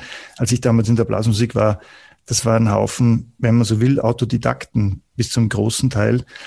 Und so hat es auch geklungen. Und das war aber auch irgendwie lustig dadurch, weil da waren die Ansprüche halt, ja, mau, aber es wurde halt gespielt. Wenn man heute Blasmusikkapellen hört, dann merkt man so, wow, das fängt schon beim, beim Probenlokal an. Die haben äh, oft mhm. Räumlichkeiten zur Verfügung, da kann sich ein professionelles Symphonieorchester echt die Finger abschlecken. Das glaubt man nicht, aber es ist so. Ähm, aber also auch nur bei euch, also bei uns nicht. Das muss ja, man dazu sagen. Ähm, also Süddeutschland geht's noch. Kann ich jetzt nicht einschätzen. In Österreich ist es auf jeden Fall so. Also da bin ja, ich ja. oft wirklich baff, was ich sehe, was die dafür, äh, was die da für Infrastrukturen haben. Echt bemerkenswert. Hm. Aber auch natürlich selbst erschaffen. Das muss man den Leuten schon auch lassen irgendwie. Das ist ja nicht was, was ihnen geschenkt wurde, sondern die haben sich ja. einfach darum gekümmert und das ist einfach super. Also ich finde es auch für unsere Kultur, dass jetzt wieder so viele Leute spielen. Es sind ja viel mehr als früher in Summe.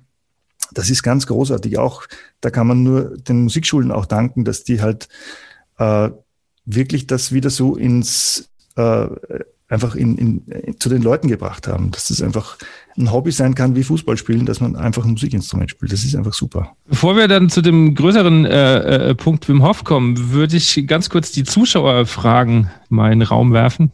Und da kam eine, ähm, wie geht das mit der Körperspannung und dem einhändigen Rad und dann auch noch spielen? Also am besten nicht drüber nachdenken. Das ist einmal der erste ganz wichtigste Hinweis. Ich habe nie wirklich genau gewusst, äh, was ich da tue, weil ich musste ja nicht viel tun. Ich musste in Wahrheit ja eigentlich nur spielen. Mhm. Weil gedreht haben mich die anderen. Und irgendwann stand ich wieder auf den Füßen und das war's dann schon. Also die eigentliche Herausforderung war für die, die mich da gehoben haben. Und das war auch nicht immer ganz astrein. Also ich habe schon hin und wieder auch mal dran gedacht, wie das jetzt wäre, wenn ich keine Schneidezähne mehr habe. Es ist Gott sei Dank immer gut gegangen und wir haben das sicher also ungelogen 300 Mal gemacht, mindestens. Ähm, also wahrscheinlich für mich als Spieler jetzt die geringere Herausforderung als für die anderen, die mich da rumgehoben haben. Das ist meine Antwort. Es ist, auch wenn es vielleicht von außen her nicht so ausschaut, aber es ist so. Mein Job war wahrscheinlich gar nicht so schwierig. Okay. Weißt du noch, wie das, äh, die Idee entstanden ist?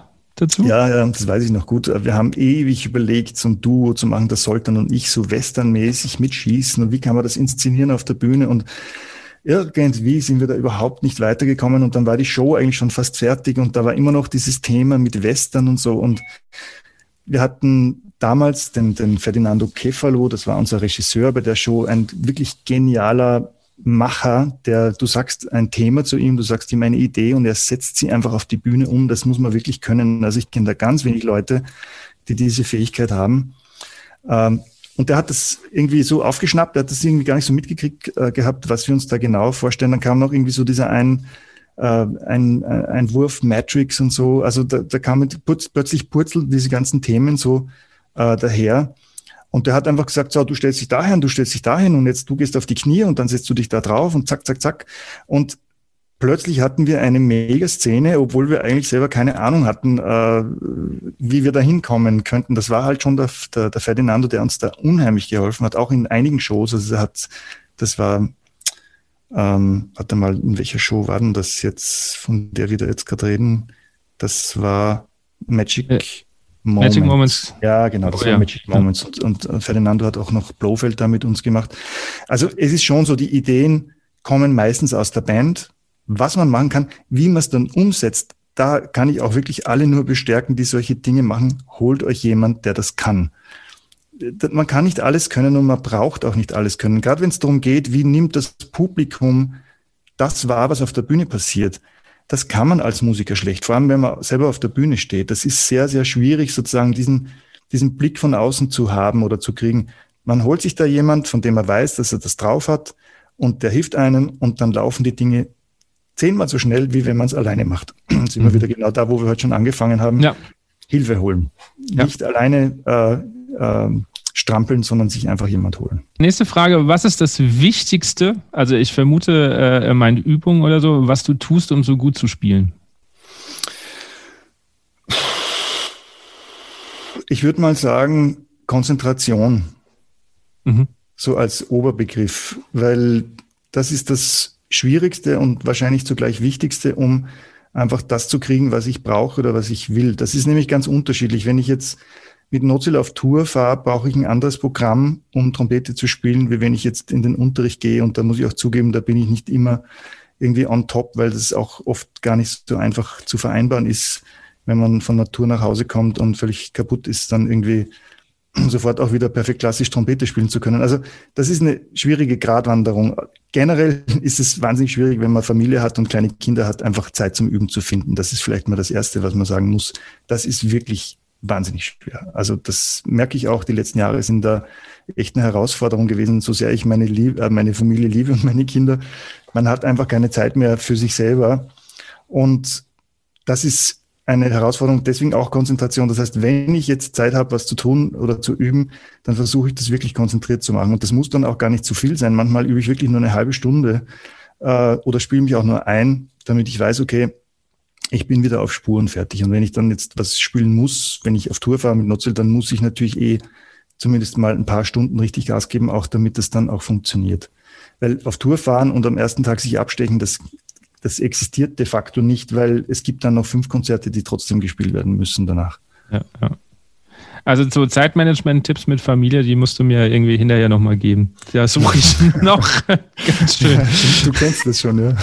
ja. Würdest du nochmals Musik studieren? Jetzt in Zeiten des Lockdowns, fragt jemand. Ähm, ich würde auf jeden Fall irgend sowas in der Richtung studieren. Ich kann das jetzt überhaupt nicht einschätzen, ob ich wieder so Musik studieren würde zu heutigen Zeiten des Lockdowns. Ich würde aber auch genauso Malerei studieren. Ich würde auch genauso äh, Dinge wie Fotografie auschecken, wenn es das in Form eines Studiums gibt. Also ich würde immer wieder sowas suchen, wo ich das Gefühl habe, ähm, ich brenne total dafür. Ich finde es auch total falsch, immer nur zu glauben, dass kreative Dinge nur in der Kunst stattfinden können. Das sehe ich überhaupt nicht so. Ich finde, dass jeder, der äh, meinetwegen keine Ahnung, in äh, anderen Dingen als Koch oder als Handwerker, als Tischler. Also man kann wahnsinnig kreativ sein und das zeugt dann auch von der quasi Qualität dessen, der das macht. Das schmeckt man, das sieht man, das fühlt man. Das ist einfach, also nicht nur Musiker können kreativ sein und es ist jetzt auch nicht so, dass man nur in dieser kreativen Welt glücklich werden kann. Aber ich bin da schon sehr zu Hause, das muss ich schon dazu sagen. Ich habe immer mein ganzes Leben lang eigentlich nichts anderes gemacht als dieses Zeug und hatte auch das große Glück damit, zumindest genug Geld zu verdienen, dass ich das mir leisten kann. Ich finde, Musik studieren ist heutzutage schon auch sehr cool, weil man sich wirklich Dinge so viel besser aussuchen kann als früher. Früher gab es nicht so viele Lehrer, die ich jetzt sozusagen blind empfohlen hätte. Heute gibt es schon mittlerweile echt coole Möglichkeiten. Also Deutschland, Österreich bieten wirklich, also eigentlich echt Top-Qualitätsausbildungen und noch dazu so, dass man sich leisten kann. Also wenn ich nach Amerika schaue, das ist also ein Wahnsinn. Ich meine, weiß ich nicht, 100.000 Euro auszugeben äh, für, weiß ich nicht, vier Semester oder womöglich sogar weniger, ist da ganz normal. Ja, ja. Und es ist nicht so, dass die Ausbildung deswegen besser wäre. Also ja.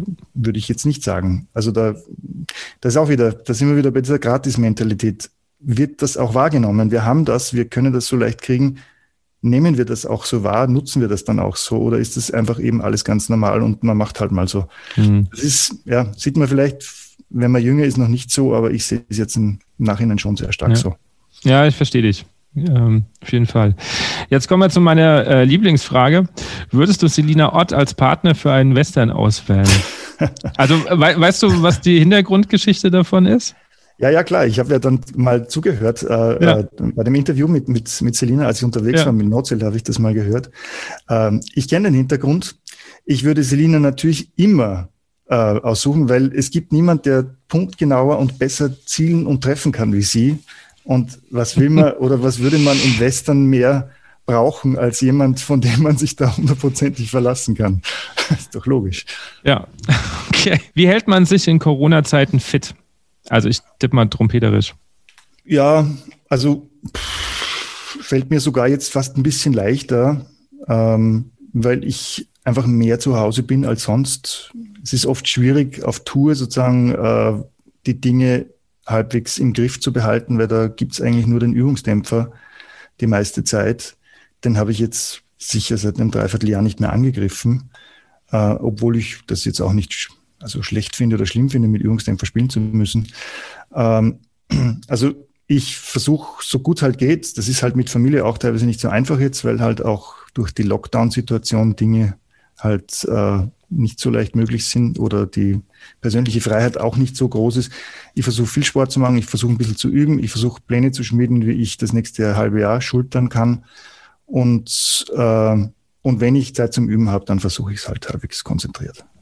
Okay. Die nächste Frage, weiß ich nicht, ob die wirklich so pauschal beantwortbar ist, aber ähm, wie kann man möglichst effektiv seine Zungenarbeit verbessern? Ja, super Frage. Es gibt auf jeden Fall mal den Weg, den der Malte äh, da aufgibt. Man kann das extrahieren sozusagen von der Trompete weg. Das ist sehr, sehr effektiv, finde ich. Die Zunge ist, spielt eine unheimlich wichtige Rolle und aber gleichzeitig ist das sozusagen ein Muskel, der je genauer man hinschaut, desto komplizierter wird's. Also je mehr ich mich beim Spielen auf die Zunge konzentriere, desto mehr werde ich in die Sackgasse fahren. Ähm, weil das ein Muskel ist, der extrem intuitiv arbeitet. Ich meine, wenn wir uns vorstellen, so wie wir reden, alleine was die Zunge da für Bewegungen macht, müsste ich das bewusst steuern. Ich hätte überhaupt keine Chance. Also diese Intuition der Zunge quasi mitzunehmen im Training, um sie zu verbessern, das ist echt eine gute Herausforderung. Also Malte kann ich da empfehlen, da gibt's super Sachen. Äh, man kann beim Spielen sich einfach ein Ziel setzen. Keine Ahnung, ich habe eine einfache Zunge von 100, wie komme ich auf 120? Oder ich kann hergehen und sagen, äh, ich versuche einen saubereren Anstoß zu kriegen. Auch wieder, wenn man versteht, was ein sauberer Anstoß ist, wenn man erstmal kapiert hat, was das eigentlich sozusagen technisch ist oder braucht, ist es auch schon wieder einfacher. Ähm, ich würde sagen, über Zielsetzung kleine Schritte machen und schauen, dass man einfach sagt, in zwei Wochen möchte ich das und das können. Was kann ich jeden Tag dafür tun, dass in zwei Wochen das stattfindet? Das wäre jetzt, wenn das die Frage war, ich kann mich schon wieder nicht mehr erinnern. Ja, wie man effektiv seine Zungenarbeit verbessert, aber ja. Ja, ich, da habe ich noch einen ganz, ganz wichtigen Tipp, den darf ich nicht vergessen. Langsam. In der Langsamkeit liegt quasi da die Lösung. Wenn die Zunge langsam etwas ganz, ganz richtig macht, dann kann sie es auch ganz schnell richtig machen. Wenn die Zunge langsam schon etwas nicht ganz richtig macht, wird es auch in der Geschwindigkeit nicht funktionieren. Das mhm. hat auch wieder mit der Gehirngeschichte zu tun. Wenn das Gehirn kapiert, wie die Bewegung wirklich aussehen muss, dann muss ich sie erstmal langsam machen, damit ich wirklich sehe, ob das, was da gemacht wird, auch funktional ist quasi. Mhm. Ja. Und wenn ich ganz, ganz langsam Zunge übe, also wenn ich sage jetzt, ich spiele bap, bap, bap, und mal genau beobachte, ob jeder Stoß wirklich genauso ist, wie ich ihn mir vorstelle. Wenn ich das erstmal hinkriege, das ist nämlich gar nicht so einfach, und das dann schneller mache, dann habe ich eine Kontinuität drinnen in diesem Qualitätsmanagement, das mich weiterbringt. Mhm. Wenn ich anfange, da, da, da, da, da, da, da, da zu spielen, habe ich überhaupt keine Chance, da irgendwo qualitätsmäßig einzuhaken. Also das geht nur über langsam. Wer wirklich schnell spielen will, muss langsam üben allerdings mit Ohren. Ja. Warst du schon immer, wenn wir jetzt bei dem Thema gerade sind, schon immer so ein äh, disziplinierter Über, der auch viel Geduld hat? Weil ich kann das verstehen, auch aus meiner eigenen Übementalität früher, dass dann manchmal mir schon auch die Geduld fehlt, das wirklich, auch wenn ich weiß, das ist äh, die bessere Variante. Also grundsätzlich bin ich faul. Und ich bin sehr faul und auch sehr ungeduldig generell. Wenn ich allerdings merke, dass ich etwas habe, was funktioniert, kann ich da mich schon sehr motivieren. Das okay. war immer so. Wenn ich was finde, wo ich merke, das geht, dann kann ich da wirklich was ausrichten. Wenn ich dauernd sozusagen immer nur, mh, äh, ist nicht wirklich das, dann, das ist natürlich auch nicht motivierend. Ja. Ich finde halt auch gerade beim Trompete spielen, und das ist ja auch, finde ich, das Schwierige, und ich begeistere mich immer wieder, wie viele Leute da trotzdem mal am Ball bleiben, obwohl es nicht immer nur leicht geht. Äh, das Schwierigste ist einfach wirklich die Dinge so auszuchecken, dass sie einfach gut funktionieren und nicht nur irgendwie funktionieren. Du hast vorhin schon äh, erwähnt, das herausforderndste gerade in deinem jetzigen oder wenn nicht Lockdown ist, aber in deinem äh, Touralltag sind die Reisen. Wie hält man sich fit auf solchen Reisen? Ja, pff, versuchen zumindest halbwegs genug zu schlafen, das ist ein Riesenthema. Das ist gar nicht einfach, weil der Rhythmus gibt es da überhaupt keinen. Das ist wirklich mhm. Gaul und Rüben, was, die, was den Rhythmus betrifft. Ähm, ich versuche so viel Sport wie möglich zu machen, weil das hilft mir persönlich halt sehr. Äh, ich versuche vernünftig zu essen. Das ist auch gar nicht einfach unterwegs. Äh, Wenn es geht, auch wenig zu trinken. Das ist halt auch wenn man so auf Tour ist, natürlich oft nicht so selbstverständlich, weil man nach einer Show, wo jetzt, weiß ich nicht, 2000 Leute zugehört haben und da einfach dementsprechend auch eine gute Stimmung ist nachher, äh, dass man da nicht über die Stränge schlägt. Das sind aber so Sachen, das mit dem Alter kommt das automatisch. Wenn du am nächsten Morgen aufstehst und bist komplett fertig und musst aber dann noch drei Konzerte spielen, dann überlegst du dir das halt auch irgendwann. Aber das sind halt so die Dinge, auf die man halt achten muss, wenn man jetzt versucht, dann nach Hause zu kommen nach so einer Tour und dann direkt den Laden übernehmen will oder muss, äh, das geht sich in Summe natürlich nur aus, wenn man sich einfach ein bisschen, äh, wenn man ein bisschen auf sich schaut. Und Sport, Schlafen, Essen, das sind die wichtigsten Dinge eigentlich in meinem Leben jetzt generell, äh, weil ich weiß, wenn die passen, dann passt vieles andere auch. Wenn ich, wenn ich einfach nur Mist esse, dann braucht es mich nicht wundern, dass das ganze System anfängt zu, zu bröckeln. Welche Rolle spielt dann dabei jetzt Wim Hof, beziehungsweise wie kam es überhaupt dazu? Äh, dazu gekommen ist es so, dass ich jahrelang wahnsinnige Schwierigkeiten hatte mit der Gesundheit. Und zwar jetzt nicht so, so ganz böses Zeug, sondern einfach so, so mühsames Zeug. Ich hatte ganz viele so Stirnhöhlenentzündungen, Nebenhöhlenentzündungen, Ohrenweh, Bronchitis, Zeug. Dauernd, wirklich oft wochenlang. Das war ein wahnsinniger Hemmschuh, erstens mal beim Spielen und auch beim Sport machen, weil wenn man nicht gesund ist, kann man halt auch keinen Sport machen. Und das hat mich begleitet jahrelang und hat mir wirklich zu schaffen gemacht. Und es hat mich auch urgenervt. Ich habe nur einfach nichts gefunden, mit dem ich das irgendwie bewältigen könnte. Ich war bei vielen Ärzten, habe mir alles Mögliche zeigen lassen, auch untersuchen lassen. Die haben alle miteinander eigentlich keine Lösung parat gehabt. Und ich hatte dann, als wir nach Amerika fahren mussten, vor einigen Jahren jetzt mittlerweile, äh, dann schon die zweite Ladung Antibiotika intus, damit ich überhaupt fliegen darf was ich normalerweise nie nehme, sowas, weil ich einfach weiß, dass das zwar im Moment vielleicht kurz hilft, aber langfristig auch eigentlich überhaupt keine Lösung darstellt. Äh, und bin da nach Amerika gekommen. Wir haben irgendwie schon zwei Shows gespielt und dann hat so ein Student mich angesprochen nach einer Masterclass irgendwie auf so Atemübungen und da sind wir irgendwie auf Wim Hof gekommen. Ich kannte das auch schon so ein bisschen aus dem Internet, habe das aber dann aus den Augen schon verloren gehabt, eben weil wir auch schon mit Kindern und so einfach andere Sorgen hatten, als jetzt stundenlang vom Internet irgendwelche Sachen auszuchecken. Und habe das wieder entdeckt, habe das ausgecheckt, habe das angefangen. Ich habe halt sehr viel Erfahrung auch mit Atemarbeit und mit Atmung generell und das hat bei mir halt eingeschlagen wie eine Bombe. Also ich habe im ersten Dreivierteljahr, glaube ich, wenig bis fast kein Eistraining gemacht, weil ich einfach mit dieser Atmungsgeschichte so begeistert war. Ich habe das auch wirklich exzessiv betrieben. Also ich habe teilweise eine bis eineinhalb Stunden am Tag dann diese Atemübungen gemacht. Das ist schon sehr, sehr viel. Okay. Hat auch natürlich auch äh, dementsprechend gewirkt. Ähm, das würde ich jetzt auch nicht allen empfehlen. Ich spreche jetzt wirklich von mir und ich, mhm. ich sage, wenn mich was motiviert, dann kann es mich mitunter sehr motivieren. Aber das hat wirklich mein Leben komplett geändert. Wirklich von Grund auf. Ich hatte diese Krankheitsbilder nicht mehr seitdem. Ich kriege schon manchmal Schnupfen, wenn ich irgendwie viel zu wenig schlaf oder einfach halt einfach überhaupt nicht fit bin, aber der ist auch so schnell er kommt wieder weg. Also das ist eine enorme Erleichterung für mich einmal generell.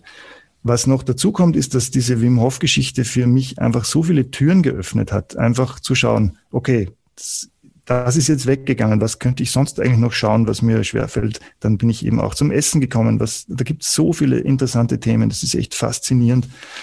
Äh, dann bin ich auch wieder natürlich noch mehr zum Sport gekommen, weil Wim Hof mich auch, also das hat mir so eine Leistungssteigerung beschert, das war total äh, überraschend für mich. Damit habe ich überhaupt nicht gerechnet. Also ich war schon sehr dankbar über diese gesundheitlichen Aspekte, aber die sportlichen Aspekte, so diese körperlichen Aspekte, ähm, die haben dann auch nochmal ganz, ganz eine große Rolle gespielt irgendwie. Und ich habe halt in diesen Jahren mich wirklich intensiv damit beschäftigt, habe alles gelesen, was ich finden konnte, habe natürlich auch diese Ausbildung gemacht jetzt zum Wim Hof Instructor und mache auch Kurse und biete das halt auch an, weil ich einfach merke, es ist eigentlich wurscht, was du für ein Thema im Leben hast, was dir Probleme bereitet. Ähm, das ist ein Weg, den kannst du gehen. Und ich habe schon die ärgsten Geschichten gehört, was Leute da an Problemen damit erledigt haben, weil das so ein vielschichtiges Ding ist. Das geht auf mentale Stärke, das geht auf körperliche Gesundheit, das geht äh, einfach auch auf so, wenn man so will, das ist einfach, einfach eine enorme Horizonterweiterung. Und so im Allgemeinen würde ich sagen, war das einfach ein totaler Segen, dass ich das kennengelernt habe. Äh, du hast gerade schon Essen angesprochen. Inwiefern ändert sich äh, das oder hat sich dein, dein Essverhalten dadurch durch verändert? Naja, je mehr man sich in solche Dinge einliest, desto mehr äh, Inputs kommen da. Du liest dann von Leuten über ihre eigenen Erfahrungen. Du liest natürlich auch viele kritische Dinge. Du, man fängt halt an, auch Sachen zu hinterfragen. Ich sehe halt auch, dass die Lebensmittel, die wir ganz selbstverständlich konsumieren, halt oft eigentlich nicht unbedingt jetzt das Beste sind und auch in der Produktion nicht das Beste sind. Äh, da brauchen wir nicht nur über Fleisch reden, da können wir über alles, was industriell halt erzeugt wird, reden. Das ist halt schon nicht zu unterschätzen. Und es ist halt auch so, das interessiert einen mit 20 vielleicht weniger als halt mit, mit Ende 40. Ähm, aber das hat halt einfach für mich wahnsinnig viel Interesse generiert und das verkompliziert Dinge natürlich auch manchmal, weil wenn du jetzt äh, auf Tour bist und sagst, du willst nicht jeden Scheiß essen, der dir halt auf, vor die Nase gestellt wird, dann hast du halt Umstände. Aber unterm Strich muss ich sagen, lohnt sich das, weil man sich einfach besser fühlt. Das ist eigentlich das Einzige, was mich interessiert. Ich möchte, dass es mir gut geht. Ja. Also ich muss ja dazu sagen, ich mache das jetzt äh, seit einem Jahr mhm. und äh, ausschlaggebend bist du tatsächlich. Mhm, danke. nein, nein, ich habe ich hab irgendwann mal Bilder gesehen und dann hatte ich das so im Kopf abgespeichert und dann ist es aber lang liegen geblieben. Und dann habe ich doch nochmal irgendwann recherchiert und dachte mir, ich, ich will das mal wissen, was das jetzt so ist. Und bin dann auch übers Atmen dahin gekommen und ähm, dann jetzt auch so ein bisschen Kältetraining, also kalt duschen und so. Ähm, und ich merke tatsächlich, dass mir das generell gut tut. Also ich glaube, da ist noch viel, viel mehr drin. Ich wollte eigentlich im November auch einen Kurs machen, der ist jetzt leider abgesagt. Ich hoffe, dass mhm. ich da irgendwann mal die Möglichkeit kriege, weil komischerweise im, im Rhein-Main-Gebiet gibt es niemand mhm. für sowas. Ähm, also es, es, ist sehr, sehr äh, spannendes Thema und ich bin sehr dankbar dafür. Also wenn es eine Sache gibt, die ich 2020 äh, zu verdanken habe, dann ist es, äh, dass ich mit der Geschichte mich beschäftigt habe. Mhm.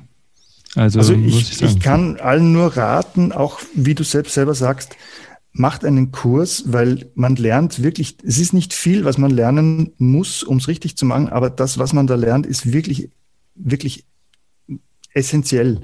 Also mhm. ich höre oder sehe halt auch immer wieder Leute, die halt wirklich schwere Fehler machen, die gehen in das eiskalte Wasser, kommen raus, trocknen sich ab, ziehen sich warm an und frieren dann den ganzen Tag.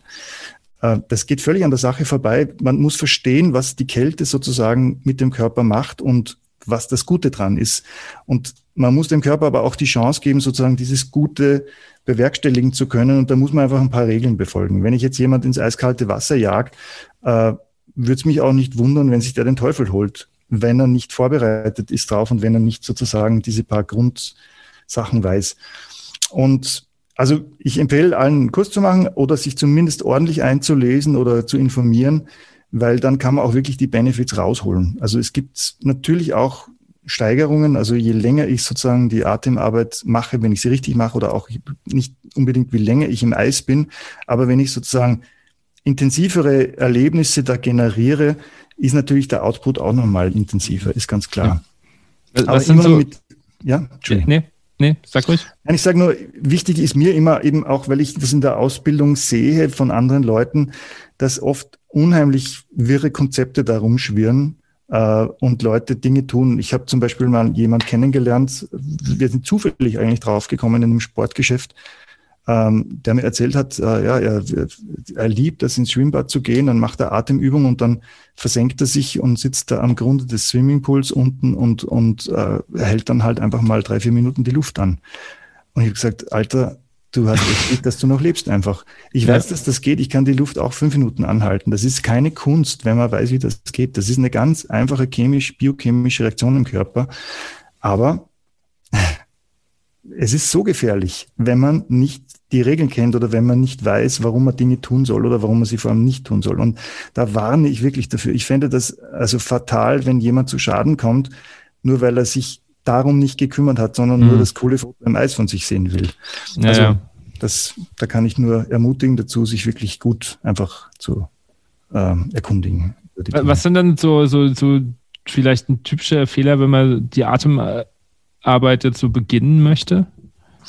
Ein typischer Fehler ist zum Beispiel, sich nicht im Klaren zu sein, dass man einfach eine 100% sichere Umgebung braucht. Mhm. Am besten, man liegt am Boden oder in einem Bett, wo man nicht runterfallen kann, äh, weil wenn ich die Atemübung wirklich so mache, wie sie gedacht ist, ist es ein sehr intensives Erleben. Also es kann auch sein, dass einem wirklich äh, die Bewusstheit manchmal ein bisschen flöten geht. Das mhm. ist aber auch quasi ein tieferer Sinn der ganzen Sache, weil dieser biochemische Prozess, der im Körper dadurch entsteht, eben gerade für das Immunsystem äh, relevant ist.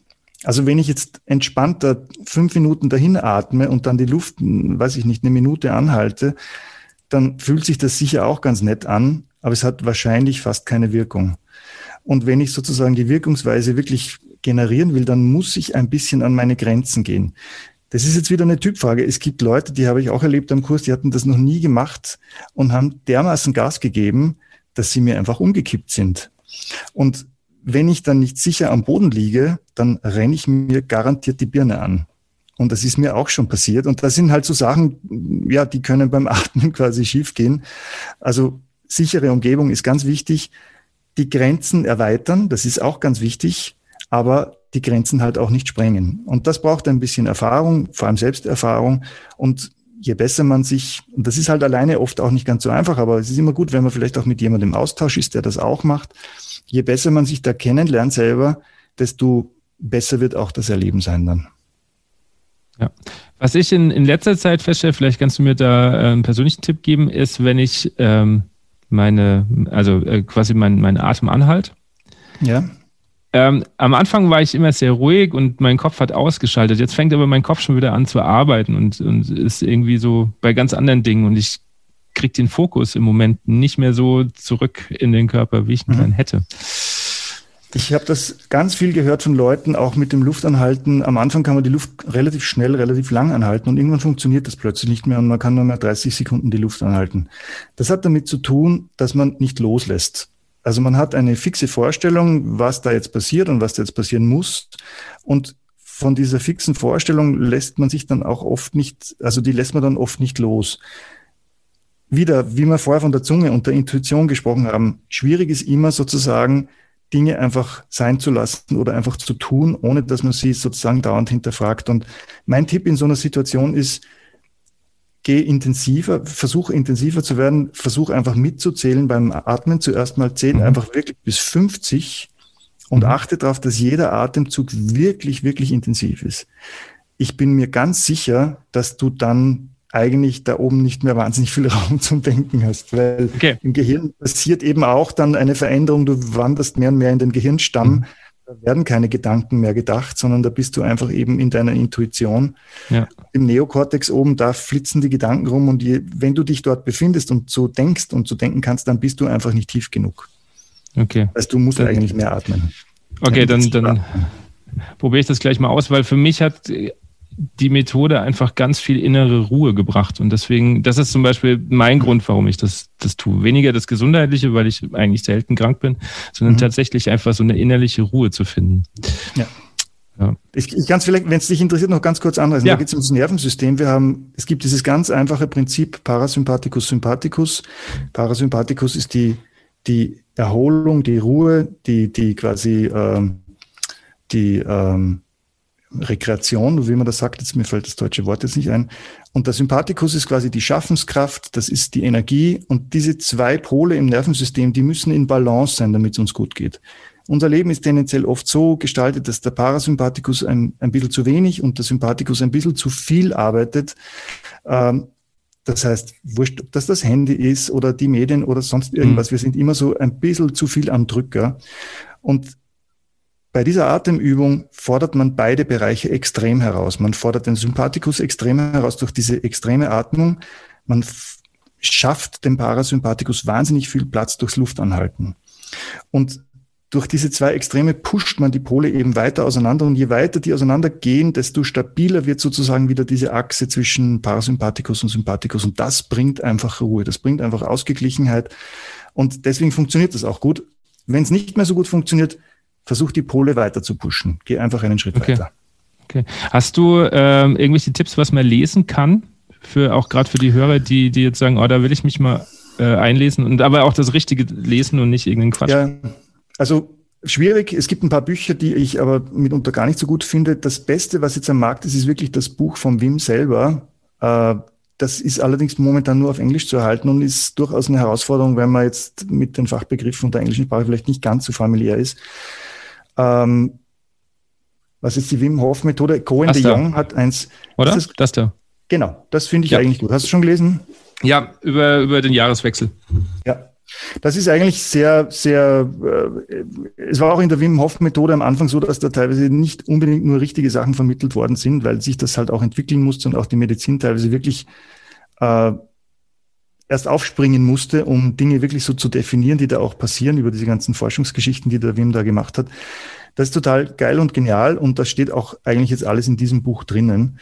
Die Bücher, die da vorgeschrieben wurden, äh, teilweise nicht, nicht nur gut. Das, das von Cohen de Jong kann ich empfehlen. Das ist auf, auch auf Deutsch zu erhalten. Das ist nie wieder krank, heißt das, glaube ich.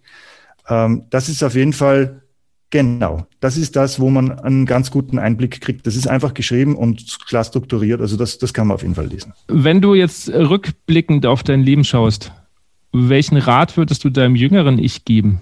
Mehr Hilfe holen von außen, mhm. einfach mit Leuten kooperieren, ähm, mehr Sport machen, äh, weil das ist einfach das Beste, was man sich selber mhm. schenken kann. Also einfach Fitness quasi.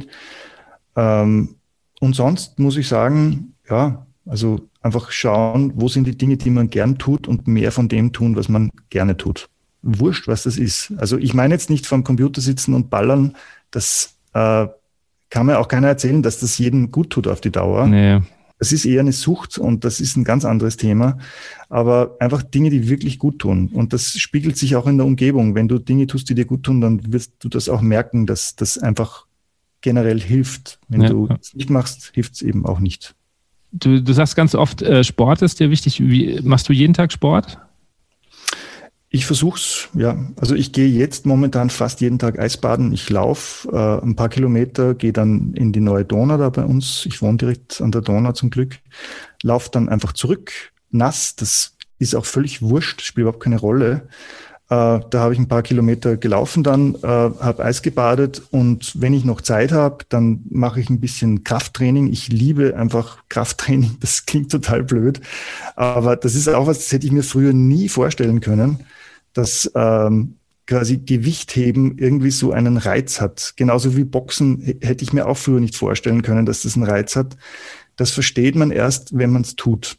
Und mhm. wie es bei vielen Dingen ist, man muss es ein bisschen tun, damit man auch dann Kraft kriegt und Ausdauer kriegt. Das ist wie Radfahren. Wenn du mit einem Mountainbike zum ersten Mal auf den Berg rauf fährst, tut dir eigentlich nur alles weh und das ist vielleicht gar nicht so cool. Wenn du das ein bisschen trainierst und du kriegst Ausdauer, dann steigert sich sozusagen äh, der Spaß immer mehr. Und das ist bei diesen Dingen auch. Und das sind halt jetzt auch Dinge, die ich tun kann. Ich liebe es, schwimmen zu gehen. Das liegt jetzt völlig brach, leider schon seit einem halben Jahr. Das geht halt jetzt einfach nicht. Ich habe ein bisschen angefangen, Eis zu schwimmen. Das ist total cool. Aber bitte Vorsicht, das würde ich nicht machen, wenn ich mich nicht wirklich, wirklich auskenne, weil das ist einfach gefährlich, wenn man das nicht drauf hat. Bei diesen Temperaturen jetzt natürlich. Ähm, ja, und trainieren zu Hause kann man halt doch am aller einfachsten jetzt momentan. Ja, also du boxst quasi auch daheim? Ich boxe jetzt nicht mehr so viel. Das ist, seit wir die Kinder haben, halt einfach zeitlich nicht mehr ganz so leicht mhm. unterzubringen. Aber das habe ich äh, eineinhalb Jahre sehr intensiv gemacht, hat mir Urspaß gemacht. Äh, ich habe auch mit Markus Nader trainieren dürfen. Ich weiß nicht, ob der ein Begriff ist. Den kennen nee. mittlerweile relativ viele Leute. Das ist der beste österreichische Boxer. Ähm, und äh, das hat auch von außen betrachtet, ich verstehe total, wenn jemand sagt, Boxen, was, sage mal, was ist das für ein primitiver Scheiß? Wenn man das selber macht, merkt man, was wie das einen an seine eigenen Grenzen bringt. Das glaubst du nicht, wie sehr du da an dir selber arbeiten kannst. Es geht nie um den Gegner im Außen. Das ist völlig uninteressant. Du bist selber dein schärfster Gegner, weil man glaubt nicht, wie lang drei Minuten sein können, wenn es heißt, jetzt drei Minuten Gas geben und drei Minuten auf einen Sandsack hinballern. Das ist also unglaublich. Und da kann man wahnsinnig viel über sich selber lernen. Wo sind meine Grenzen und bin ich überhaupt in der Lage oder gewillt, die auch mal zu sprengen? Also das ist cool und der, und der Lohn dafür ist, dass du einfach mega fit wirst dadurch. Das ist, also ich würde jetzt nicht ein Sparring machen, wo mir einer in, ins Maul hat. Das brauche ich auch nicht. Darum geht's nicht. ja, ja. Geht um, da, da geht es um was ganz anderes. Ja, also ich hatte im Sommer mal ganz kurz damit geliebäugelt mit Boxen, hat mir dann auch schon einen Boxclub äh, in Wiesbaden gesucht, der tatsächlich gar nicht so weit weg gewesen wäre. Dann kam wieder, äh, geht nicht, ist alles zu. Mhm. Und dann äh, haben wir aber auch nochmal gesprochen, dass das im Moment vielleicht auch so mit Kind und Zeitmanagement, da sind wir nämlich wieder bei dem Thema, schwierig ist. Ich, äh, meine Frau möchte ja auch noch irgendwann mal was tun und nicht nur. Ja, ja. Ich weiß, ja, ja. Ja, nee, also ich kann auch, ich, ich empfehle auch allen Yoga, die es ein bisschen ruhiger haben mhm. wollen, oder so, ja. auch wieder wissen, was man tut. Man kann sich da auch echt wehtun.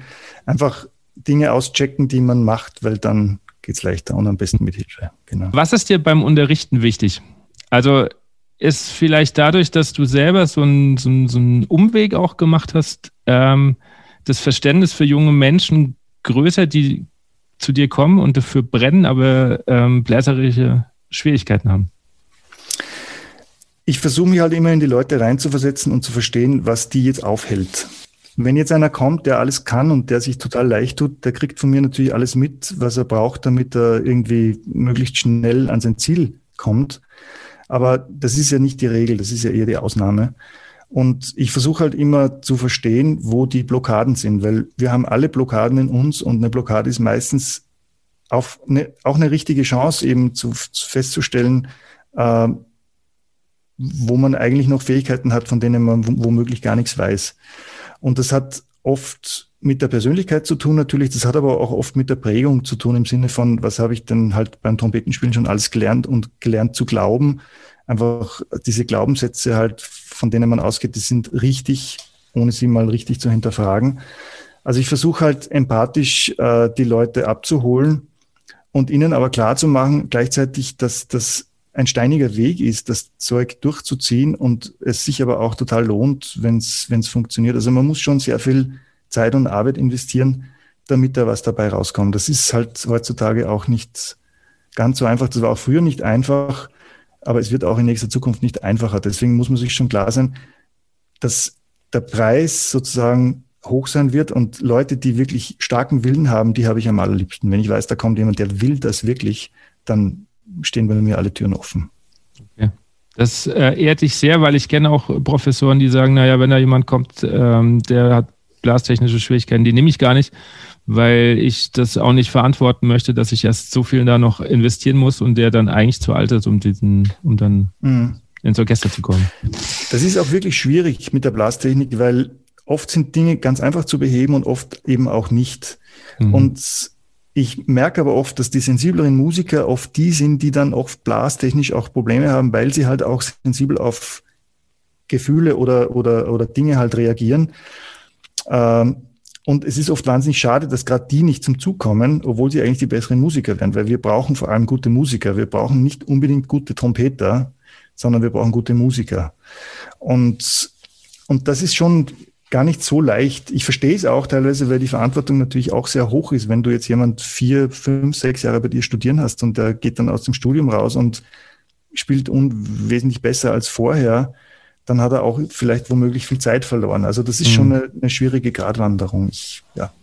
ich mache immer am Ende eine Schnellfragerunde. Mhm. Und äh, da wären wir jetzt quasi angelangt. Fangen wir mal an. Kopf- oder Bauchmensch? Ich bin Kopfmensch. Okay. Hätte ich jetzt gar nicht gedacht. Ich dachte, du bist dann doch eher so der. Also, klar, du, du sagst, du jackst natürlich viel aus, aber auch äh, so dieses Intuitive, äh, hätte ich jetzt eher gedacht, liegt dir vielleicht. Es liegt mir auch total. Ich muss nur auch wirklich darauf achten, dass es Raum kriegt. Also, es ist immer schwierig, so Schwarz-Weiß-Fragen korrekt zu beantworten, weil es ist immer beides. Aber spontan hätte ich jetzt gesagt, ich bin viel zu verkopft. Vielleicht bin ich auch ein Bauchmensch, der einfach zu verkopft ist dafür. Vielleicht hast du recht. Okay. Äh, Solist oder Ensemble? Beides. Es ist ganz schwierig. Ich mache beides einfach sehr gern. Okay. Bühne oder Unterrichtsraum? Die Mischung ist es. Nur das eine oder das andere ist nicht gut. Es ist die Mischung wiederum, ja, leider. Wie kannst du am besten entspannen? Äh, Sport. Deine nervigste oder schlechteste Angewohnheit? Negative Gedanken. Okay. Was ist für dich Erfolg? Glücklich sein. Mhm. Was ist für dich keine Selbstverständlichkeit? Ähm, Familie, Sicherheit, Zufriedenheit. Okay. Welches Buch bzw. welchen Film sollte man mal gehört oder gelesen haben? Das ist total schwierig. Das ist, da müsstest du mir einfach jetzt mehr Zeit geben. Das, da kommt jetzt nichts Spontanes, weil da gibt's sowohl als auch ganz viele ganz coole Sachen, aber ich kann mich jetzt schwer auf irgendwas Bestimmtes festlegen. Okay. Ähm, Nee, nee, nee. Ich mag jetzt nicht okay. sagen. Ja. Okay, aber du kannst, falls dir nochmal irgendwann was einfällt, das gerne nochmal nachreichen, schriftlich gern. und dann. Ja, ja, gerne. Okay. Welche Aufnahme sollte man sich mal angehört haben? Ich finde, Scholti alles, was mit den Wiener Philharmonikern irgendwie zu tun hat, da gibt's einfach extrem geile Sachen. Das ist nicht mehr das, was man heute vielleicht so als Klang ähm, oder als, als, als, als, als ja, Qualitätsding irgendwie nehmen würde, aber ich finde, das hat so eine Inbrünstigkeit, die ist mhm. einfach total geil. Chicago oder Wien, diese zwei Orchester mit Scholti, äh, keine Ahnung, Salome zum Beispiel, das äh, würde ich schwerstens empfehlen. Okay. Deine persönlichen Wünsche für die Zukunft und die Wünsche an die Blasmusikszene? Meine persönlichen Wünsche für die Zukunft sind, dass wir es hinkriegen, alle zusammen äh, die jetzige Situation so schnell wie möglich in den Griff zu kriegen, ohne dass es zu viele Verlierer gibt. Und für die Blasmusik wünsche ich mir eben genau deswegen, dass die Leute einfach wieder sich treffen äh, können, wieder spielen können, wieder das erleben können, endlich, was uns jetzt einfach so fehlt, was sich so schleichend als Normalität äh, versucht zu etablieren, aber nie eine sein sollte. Okay. Das sind äh, schöne Worte zum Schluss. Lieber Roman, ich sage vielen, vielen Dank, dass du dir so viel Zeit genommen hast. Danke, Andi, für die Einladung. Hat mich sehr gefreut. Und äh, wir machen die Folge irgendwann mal mit Musik und Kinder. Ja, finde ich total interessant. Also alle, die Kinder haben, sollten sich zumindest darum kümmern, dass ihre Kinder vernünftiges Zeug hören. Genauso wie mit dem Essen. Gebt euren Kindern was Gescheites zu essen. Sie werden es euch danken. Das war die 23. Folge und vielen Dank an Roman Rindberger für dieses inspirierende Interview und den Ratschlag, den er gegeben hat dass man viel schneller sich Hilfe suchen sollte und nicht nur allein alles in seinem Kämmerchen versuchen soll zu lösen, den kann ich nur unterstreichen. Rückblickend auf mein Studium kann ich sagen, ich hätte auch viel mehr kommunizieren sollen. Ich habe auch zu viel versucht, alleine zu lösen und ich wäre mit Sicherheit schneller manchmal an meinem Ziel gewesen, wenn ich das gemacht hätte. Auch den Appell, dass wir Musiker einfach wieder mehr gemeinsam spielen und weniger allein üben, finde ich einfach super. Wer jetzt von euch an der Wim Hof Methode noch interessiert ist und sagt, der will unbedingt einen Kurs mit Roman machen, dem verlinke ich die Homepage, wo die Kurse draufstehen, in den Show Notes. Oder, und das ist ähm, eine kleine Ankündigung, der sollte aufmerksam meinen Instagram-Kanal andyschreck unterstrich verfolgen denn es ist in diesem Jahr noch ein Workshop mit Roman, den ich organisiere in der Nähe von Wiesbaden geplant.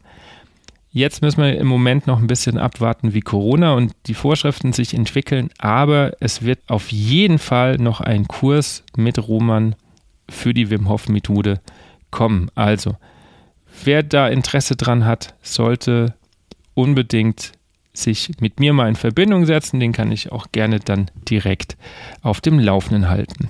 Außerdem bedanke ich mich, dass in den letzten Wochen wieder unglaublich viel Feedback kam auf die letzten Folgen. Das freut mich immens, vor allen Dingen, dass es jetzt immer mehr wird und immer mehr mit euch in Kontakt komme. Mich freut es jedes Mal zu sehen, wer da überhaupt zuhört oder auch zu lesen, wer da überhaupt zuhört, was ihr aus diesen Folgen mitnehmt. Das bestärkt natürlich mein Tun extrem.